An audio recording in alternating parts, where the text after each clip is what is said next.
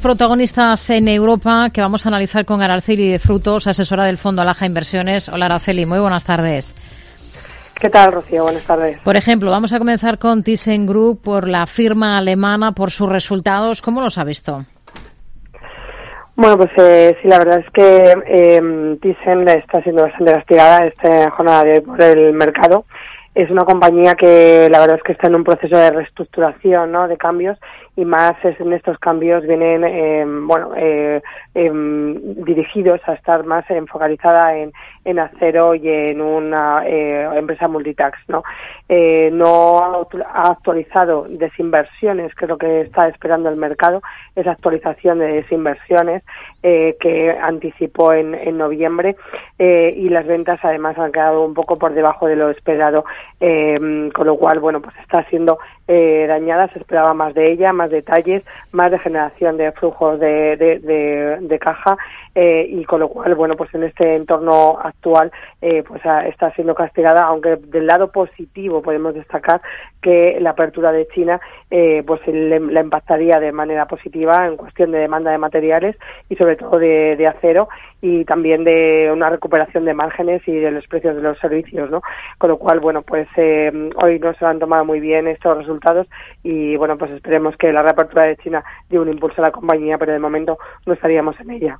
Hay otros títulos eh, que utilizando sus resultados esta jornada, por ejemplo, el fabricante de motores MTU Aero Engines ha subido su beneficio neto un 44% en el último ejercicio. ¿Cuáles han sido las claves de las cifras?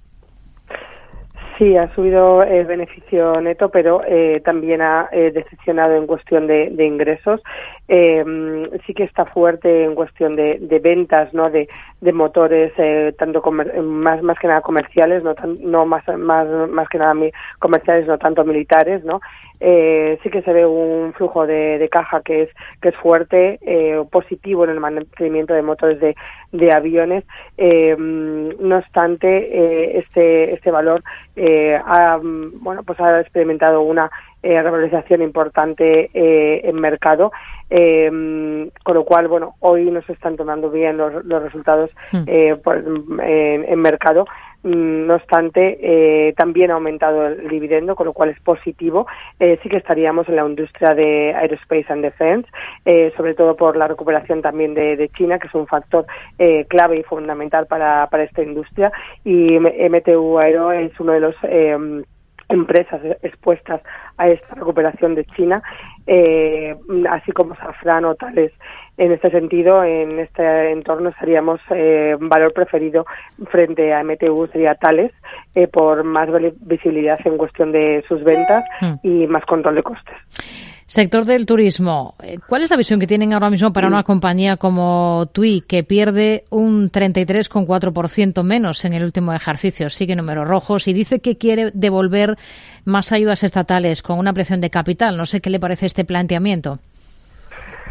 Pues la verdad es que el sector turismo es un sector eh, fuerte este año, es uno de los sectores que está sorprendiendo eh, al alza, eh, buenos resultados en reservas, reservas sólidas, tanto por el lado de, hoteles como por el lado de cadenas, como por el lado de aerolíneas. Eh, TUI concretamente recupera niveles de prepandemia eh, con un aumento también de, precios, eh, con lo cual, bueno, pues es una eh, buena noticia para, para el sector y buena noticia para el funcionamiento de, de, TUI, que, que ve como las perspectivas son positivas, queriendo devolver esas ayudas, ¿no? también el mercado se ha comportado muy bien, las acciones de TUI llevan un 28% de subida en el año y bueno, pues parece que también volvemos a esa reapertura de, China, hmm. eh, también puede estar influenciado este sector mm, por esa reapertura de China y ese aumento de demanda, ¿no? Vodafone está recogiendo con alzas la compra de un 5% de su capital por parte de Liberty. ¿Con qué ojos miraría a Vodafone?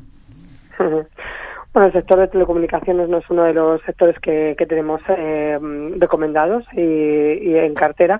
Eh, creo que bueno, pues esta, este acontecimiento puntual en Vodafone está contagiando al resto del sector y compañías como también de Telecom están comportadas muy bien en el día de hoy. Y después del mal comportamiento que, ha tenido el mercado Vodafone con la salida de su eh, CEO, pues parece que es una apuesta de Liberty eh, por que la compañía se quedó demasiado barata, ¿no? En palabras de su de su eh, presidente de Liberty, pues eh, que era como una una ganga comprar esa participación, hmm. pero no tienen previsto aumentar eh, participación en, en Vodafone. Sería uno de los sectores eh, sectores de telecomunicaciones que estaríamos eh, infraponderados en, en ello, recomendación de infraponderadas. ¿Qué espera el cierre de los resultados de una compañía como el gigante francés de la distribución Carrefour? Bueno, pues el sector de distribuidor de, de, alimentación, eh, después del buen comportamiento que, tuvo el, año pasado, pues es uno de los sectores defensivos que, este año también, bueno, pues no están teniendo un comportamiento tan tan brillante, ¿no? Eh, hay que decir que, que su filial brasileña ha presentado resultados esta mañana. Eh, recordamos que su filial brasileña es el 40% de, del EBIT del grupo Carrefour y, bueno, pues ha publicado ligeramente eh, en línea tanto en EBITDA como en, ingresos, eh, con lo cual nos queda focalizarnos ¿no? para, el, para este resultados de Carrefour del grupo en su evolución en, Francia y mm, a ver si continúa con esta generación de flujos de caja y sobre todo mm, ver el margen y el endeudamiento de la compañía. Creemos que existen otras opciones como pueden ser eh, Tesco o como pueden ser Jerónimo Martins para estar en este sector eh, frente a, a Carrefour. Araceli de Frutos, asesora del Fondo Alaja Inversiones. Gracias. Muy buenas tardes. Muchísimas gracias a vosotros. Buenas tardes.